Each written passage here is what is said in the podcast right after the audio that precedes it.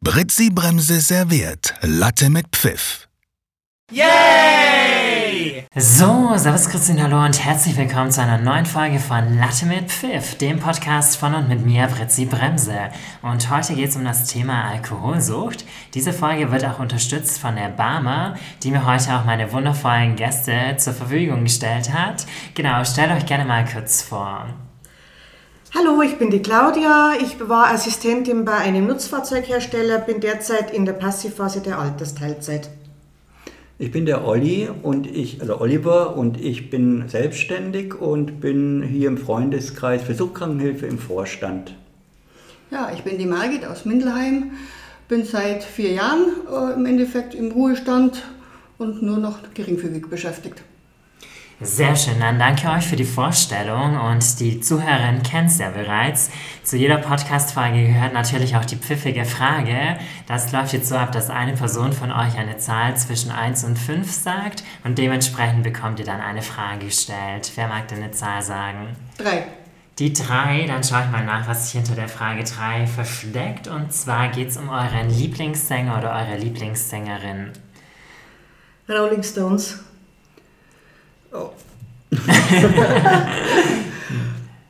oh mein Gott, äh, Andrea Berg. Reinhard May. Okay, sehr schön. Dann danke euch. Mein Lieblingssänger kennt ihr alle, das ist der Aaron Pieper. genau, und ansonsten würde ich jetzt tatsächlich auch zum Thema der heutigen Folge überschwingen. Und zwar ist es ja das Thema Alkoholsucht, beziehungsweise auch Alkohol im Allgemeinen. Und da würde mich erstmal interessieren, was sind denn die Gefahren von Alkohol im Allgemeinen?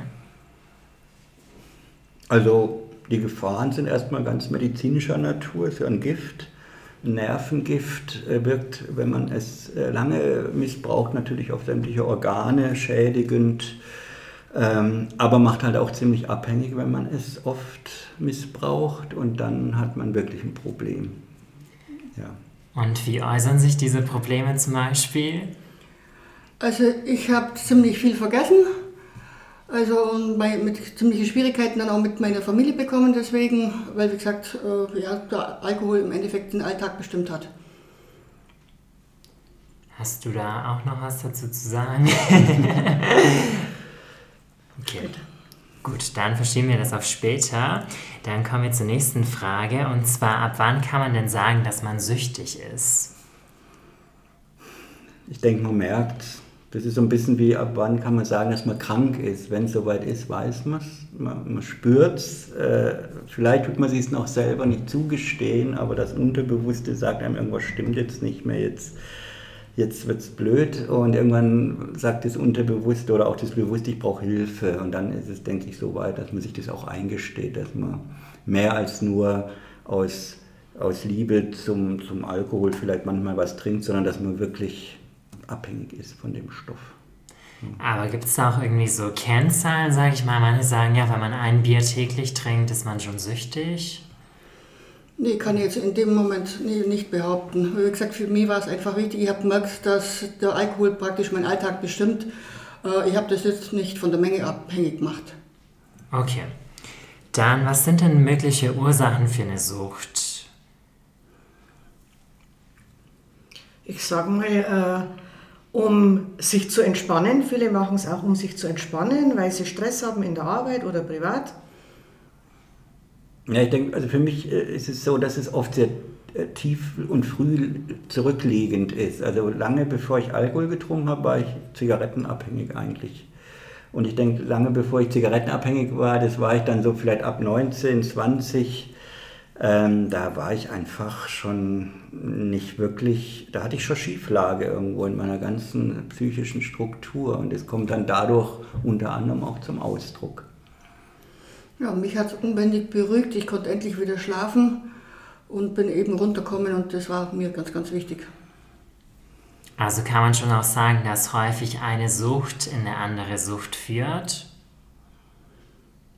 Ersatz, äh, ja, ja. Kann durchaus sein, ja. Also wenn man, nicht die, wenn man nicht die Ursache gefunden hat, warum man überhaupt dieses Suchtmittel nimmt, damit man irgendwas wegbekommt, was, was man sonst nicht wegbekommt, dann kann es sein, dass man eins aufhört, wie bei mir, ne? Zigaretten aufhören, dann hat es ein paar Jahre gedauert, dann war ich beim Alkohol. Ja, wäre vielleicht nicht nötig gewesen, wenn ich dazwischen eine Therapie gemacht hätte. Ja.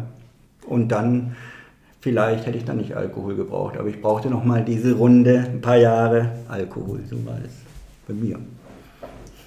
Okay, und da kannst du vielleicht ein bisschen was dazu sagen. Was bedeutet denn die Sucht für die Angehörigen? Die Sucht für den Angehörigen bedeutet, äh, bei mir war es so, du gibst dich komplett selbst auf. Du machst nur noch alles, um äh, für ihn da zu sein, ihm alles abnehmen, also Schriftverkehr, alles Mögliche. Du bist quo-abhängig, du, du unternimmst auch nichts mehr alleine aus Angst, dass er dann noch mehr trinkt, wenn du wieder zurück bist. Ja, das hört sich auf jeden Fall sehr hart an. Und das hat euch wahrscheinlich auch alle so ein bisschen dazu gebracht, euch heutzutage für dieses Thema zu engagieren. Wollt ihr denn dazu vielleicht noch mal ein bisschen was sagen, wie eure Arbeit oder euer Engagement aussieht? Also für mich ist es ganz, ganz wichtig, dass ich äh, den Mitbetroffenen und auch den Angehörigen ein äh, bisschen äh, zeige, wie mein Leben gelaufen ist, wie ich raus, wie ich herausgefunden habe aus der Sucht und wie ich momentan mein Leben lebe ohne diese Suchtmittel. Das ist mir ganz, ganz wichtig, dass ich das in Gesprächen und an Beispielen und so weiter eben weitergeben kann. Also uns ist ja auch wichtig, unsere Arbeit ist ja Selbsthilfe und in erster Linie bin ich da hingekommen, weil es um mich ging. Ja? Und ich glaube, das ist wahrscheinlich für ganz viele das der wichtige Grund, auch das darf auch so sein. Äh, wenn man dann so stabil ist, dass man die erste Hürde genommen hat und abstinent lebt, dann kann man auch andere dabei unterstützen, ne? durch Vereinsarbeit, Vorstandarbeit, Gruppenarbeit. Äh, aber ich glaube, in erster Linie war es erstmal Selbsthilfe. Für mich ist es wichtig, als Angehörige auch anderen Angehörigen zu zeigen, dass die Selbsthilfegruppe auch für die Angehörigen wichtig ist und man sehr viel daraus lernen kann. Finde ich auf jeden Fall sehr schön, dass ihr euch da engagiert und da anderen quasi helfen möchtet. Kennt ihr denn noch andere Wege außer diesen Selbsthilfegruppen, wie man sich aus so einer Sucht befreien kann? Ergänzend würde ich sagen, auf alle Fälle Therapie. Es muss jetzt nicht unbedingt so eine, so eine Langzeittherapie klinisch sein. Es gibt ja auch Therapeuten, die irgendwo niedergelassen sind. Äh, da kommt man nur schlecht dran an Termine, ne, ist wahrscheinlich bekannt. Aber so habe ich es gemacht. Dann dauert es halt drei Jahre Sitzungen, alle vier Wochen oder so, und dann äh, ist es wohl auch möglich. Aber eine Therapie so oder so würde ich dringend empfehlen. Ja, genau. Und das Aufsuchen von einer Suchtberatungsstelle weil die zeigen einem, einem auch den Weg auf. Ja, sehe ich genauso. Ich denke, was da auf jeden Fall auch wichtig ist, ist, dass man da so ein bisschen Aufklärung schafft bei diesem Thema. Viele haben vielleicht auch so eine Hemmnis oder so, erstmal diesen Weg zur Therapie zu gehen oder fragen sich auch so, wird das überhaupt von der Krankenkasse oder wem auch immer bezahlt. Da die Folge ja quasi in der Kooperation mit der Barm entsteht, möchte ich euch auch gerne nochmal darauf hinweisen, dass diese Kosten für die Therapie in der Regel von der gesetzlichen Krankenkasse und dem Rentenversicherungsträger übernommen werden. Zudem bieten eure Krankenkassen ja auch viele Hilfsangebote an. Gerade die Barmer ist da wirklich sehr fortschrittlich, hat zum Beispiel auch so Selbsttests auf der Webseite, wo man einfach mal so sein eigenes Alkoholverhalten überprüfen kann. Und solche Schritte sind auf jeden Fall auch schon mal wichtig wichtig und richtig. Genau. Wenn man dann schon mal diesen Schritt geschafft hat, die Sucht vielleicht zu bekämpfen, endet ja aber wahrscheinlich dieses ganze Thema noch nicht. Man muss ja wirklich auch darauf achten, dass man nicht zurück in seine Suchtmuster fällt. Was kann dabei denn helfen? Also mir war ganz wichtig, dass ich eben äh, weiß, weswegen ich in die Sucht abgerutscht bin. Und sobald ich eben merke, okay, äh, das ein oder andere äh, komme wieder rein in dieses Schema oder in den gleichen Ablauf oder die Struktur fehlt, dann merke ich einfach, okay, jetzt muss ich wieder ein bisschen was tun, jetzt muss ich mal ein bisschen achtsamer werden oder sonstiges. Das ist ganz, ganz wichtig, dass ich eben weiß, warum ich in die Sucht reingeschlittert bin und dass ich eben da äh, ja, auf jeden Fall weiter drauf schaue. Mir ist auch wichtig, dass ich weiterhin regelmäßig in die Gruppe gehe. In der Gruppe kann ich Dinge ansprechen, die ich vielleicht unter, bei Freunden nicht ansprechen möchte. Und da werde ich aufgefangen und ich weiß, alles, was in der Gruppe gesprochen wird, das bleibt auch in der Gruppe. Ja, ich denke, das geht vielen so. Ich glaube, man hat auch so ein unbefristetes Gefühl für die Gruppe. Also man sagt nicht, das mache ich mal ein paar Jährchen, gucke mir das an und wenn ich keinen Bock mehr habe, höre ich auf. Sondern ich glaube, bei, bei fast allen ist es so, ich bin da und bleibe da wohl, bis ich, bis ich sterbe, ja, weil warum nicht? Ne? Also so. Dieses ganze Thema hat ja vielleicht durch diesen Begriff anonyme Alkoholiker oder so auch so einen Beigeschmack, sage ich mal. Wie seht ihr das? Wer es braucht, die anonymen Alkoholiker, die sind anders als wir. Und da habe ich auch reingeschnuppert am Anfang, da wurde ich mal hingeschickt von meiner Suchtberaterin. Die hat aber schon gesagt, ich glaube nicht, dass es was für sie ist weil da ordnet man sich ziemlich unter unter die Gesetze der anonymen Alkoholiker. Mhm. Man muss fast schwören und alles und es ist auch ein Abstinenzverein. Ähm, mehr will ich jetzt dazu nicht sagen, das sollen anonyme Alkoholiker beantworten, aber wir sind halt da so, dass wir sagen, wir sind wirklich mehr so, du bist verantwortlich, da muss keiner du, du, du machen oder so und auf dich auch, äh, also gucken, ob du auch nüchtern bleibst, sonst bist du selber. Und wenn du rückfällig wirst, dann wirst du halt rückfällig ohne Sanktion, ja, dazu sind wir eigentlich dann da. Ne? Ja. Und mir ist auch ganz wichtig, dass man offen mit dem Ganzen umgeht, auch mit meiner Geschichte oder sonst was gehe ich ganz offen um. Mein Arbeitgeber weiß es, es weiß eigentlich jeder im Umfeld und das ist mir ganz, ganz wichtig. Also nichts von anonym, sondern ich stehe mhm. zu dem, was ich bin. Und ich kriege immer bloß wieder mit, äh, dass äh, die einen oder anderen sogar richtig stolz auf mich sind und mich bewundern letztendlich, wie man es geschafft hat und im Endeffekt, wie lange man das im Endeffekt durchzieht dass man weiterhin so stabil sein kann. Für mich ist es auch wichtig, dass ich wirklich offen damit umgehen kann.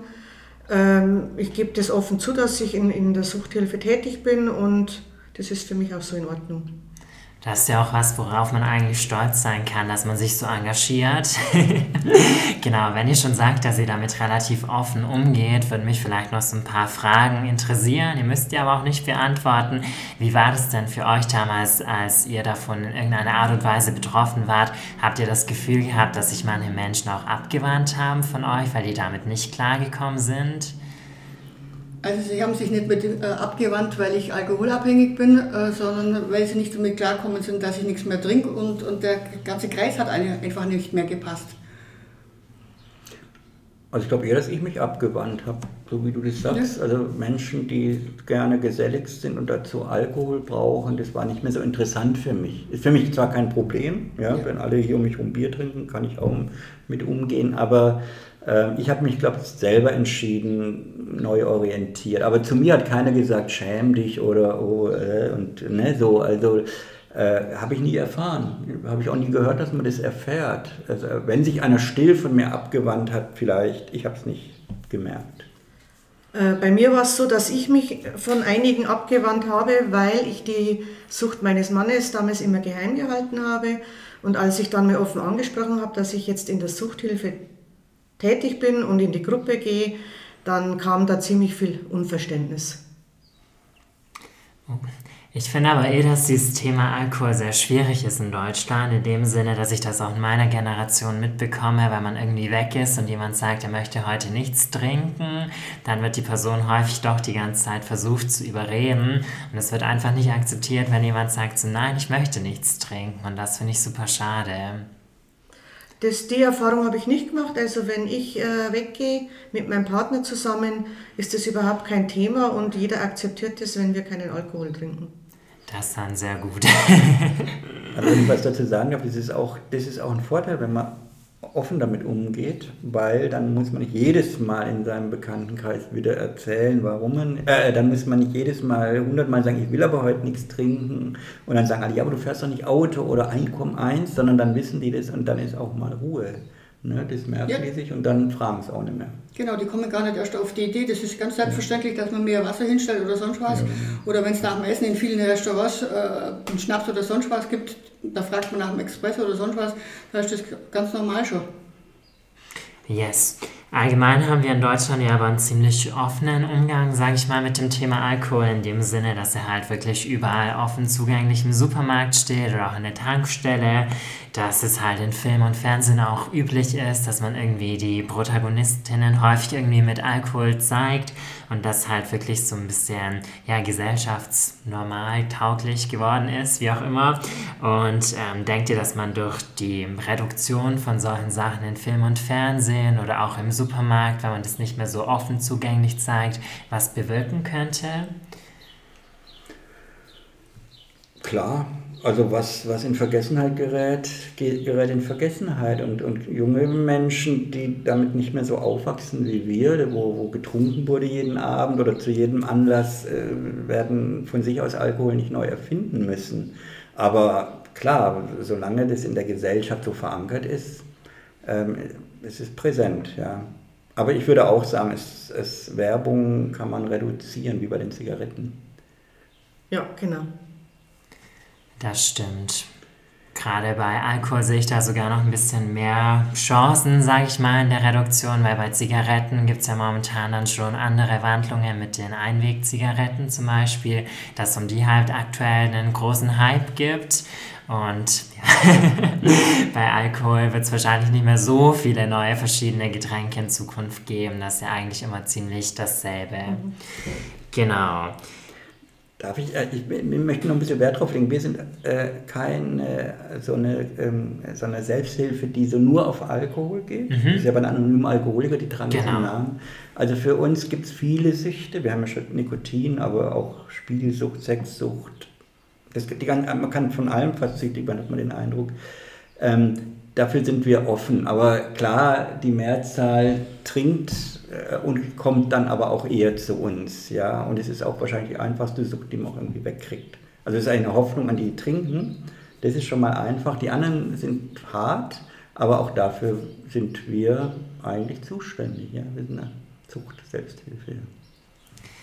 Ja, ich kann es nur noch mal wiederholen. Finde ich auf jeden Fall sehr, sehr schön, was sie da macht. Und das hilft bestimmt auch sehr vielen Menschen weiter. Sind jetzt auch schon ziemlich fortgeschritten in der Zeit. Gibt es da noch irgendwas, was ihr loswerden möchtet zu diesem ganzen Thema Alkohol oder Süchte? Ich kann nur jedem empfehlen, egal ob angehörig oder betroffen, äh, scheut euch nicht in eine Gruppe zu gehen. Ich hatte ja beim ersten Mal auch ganz schlimme Hemmungen und war nervös, aber es bringt sehr viel und ich kann es nur jedem empfehlen. Ja, mein erster Gang war zur Krankenkasse und ich habe echt gedacht, oh Gott, die werden denken, was will der hier? Aber das war so, als wenn die dafür da sind. Also ich bin da rein zu meiner Krankenkasse und gesagt, Leute, ich schaff's nicht mehr und hatte dann eine Woche später ein, also so eine kurze, also so eine Entwöhnungstherapie mhm. halt. Äh, kann ich nur jedem empfehlen. Es ist niederschwellig. Geht zu eurer Krankenkasse. Ja, wenn ihr das Gefühl habt, ich, ich, ich pack's nicht mehr, ich schaff's nicht allein, dann wird dir geholfen. Also mir ist auch ganz wichtig, dass man sich auf jeden Fall Hilfe holt, damit es irgendwann einmal zur Selbsthilfe äh, wird. Ich habe bei der Krankenkasse gearbeitet und für, für, mich war das immer ganz interessant. Ich habe die Leute zu Therapien geschickt, zu Therapeuten geschickt und selber war ich äh, tief in der Sucht drin. Also wie gesagt, mir ist ganz, ganz wichtig, dass man sich Hilfe sucht und dann wird, dass es dann die Selbsthilfe daraus wird. Yes. Ihr habt das jetzt nochmal angesprochen. Ich wollte es auch gerade nochmal erwähnen. Erstmal an euch vielen Dank, dass ihr heute zu Gast wart und mich so reichlich informiert habt über das Thema und auch meine Zuhörerinnen. Aber auch danke nochmal an die Barmer, die mich eben bei den Folgen unterstützt. Und ja, ich kann es auch nur noch mal erwähnen, wendet euch gerne an eure Krankenkasse. Gerade die Barmer hat dort sehr, sehr schöne Angebote. Und falls ihr auch konkrete Fragen zu der Barmer und deren Angeboten habt, könnt ihr mir jederzeit gerne auf Instagram schreiben. Da kann ich euch so ein bisschen beraten. Und ansonsten wünsche ich euch jetzt noch einen wunderschönen Tag. Sage nochmal Danke an euch und bis hoffentlich ganz bald. Ciao. Danke, ciao. Danke an Danke, dich. Ja. Ciao. Das war Latte mit Pfiff, serviert von Britzi Bremse.